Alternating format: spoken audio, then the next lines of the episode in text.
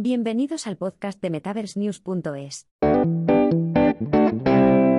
Gucci apuesta por el metaverso entrando en The Sandbox para crear experiencias metaversas. Gucci en el metaverso, la marca de lujo también venderá artículos virtuales para que los jugadores los lleven en The Sandbox. Gucci redobla su compromiso con el metaverso. La marca de ropa de diseño anunció el miércoles que ha comprado una cantidad no revelada de terreno virtual en el juego descentralizado de blockchain de Sandbox. Gucci creará experiencias temáticas en The Sandbox inspiradas en su plataforma Gucci Vault, que contiene artículos como NFTs con temática Gucci y bolsos vintage.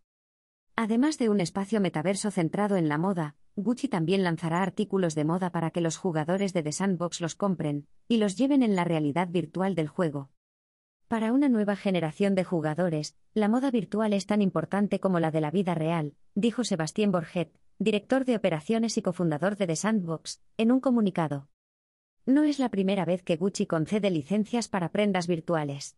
Anteriormente se asoció con dos desarrolladores de Roblox para lanzar una colección de ropa oficial en diciembre de 2020. Gucci también creó un espacio virtual en Roblox llamado Gucci Garden Experience.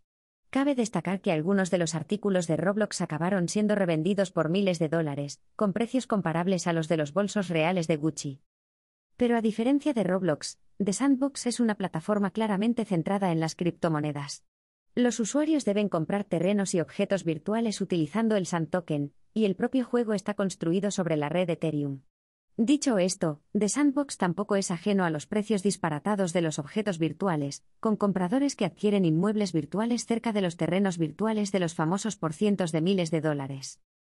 Gucci, que se dio a conocer en el ámbito de las criptomonedas como la primera marca de lujo que lanzó un NFT, un tipo de token utilizado para demostrar la propiedad de artículos digitales, sigue invirtiendo en plataformas y activos descentralizados, y no muestra signos de ralentización cuando se trata de expandirse en el mundo de la Web 3.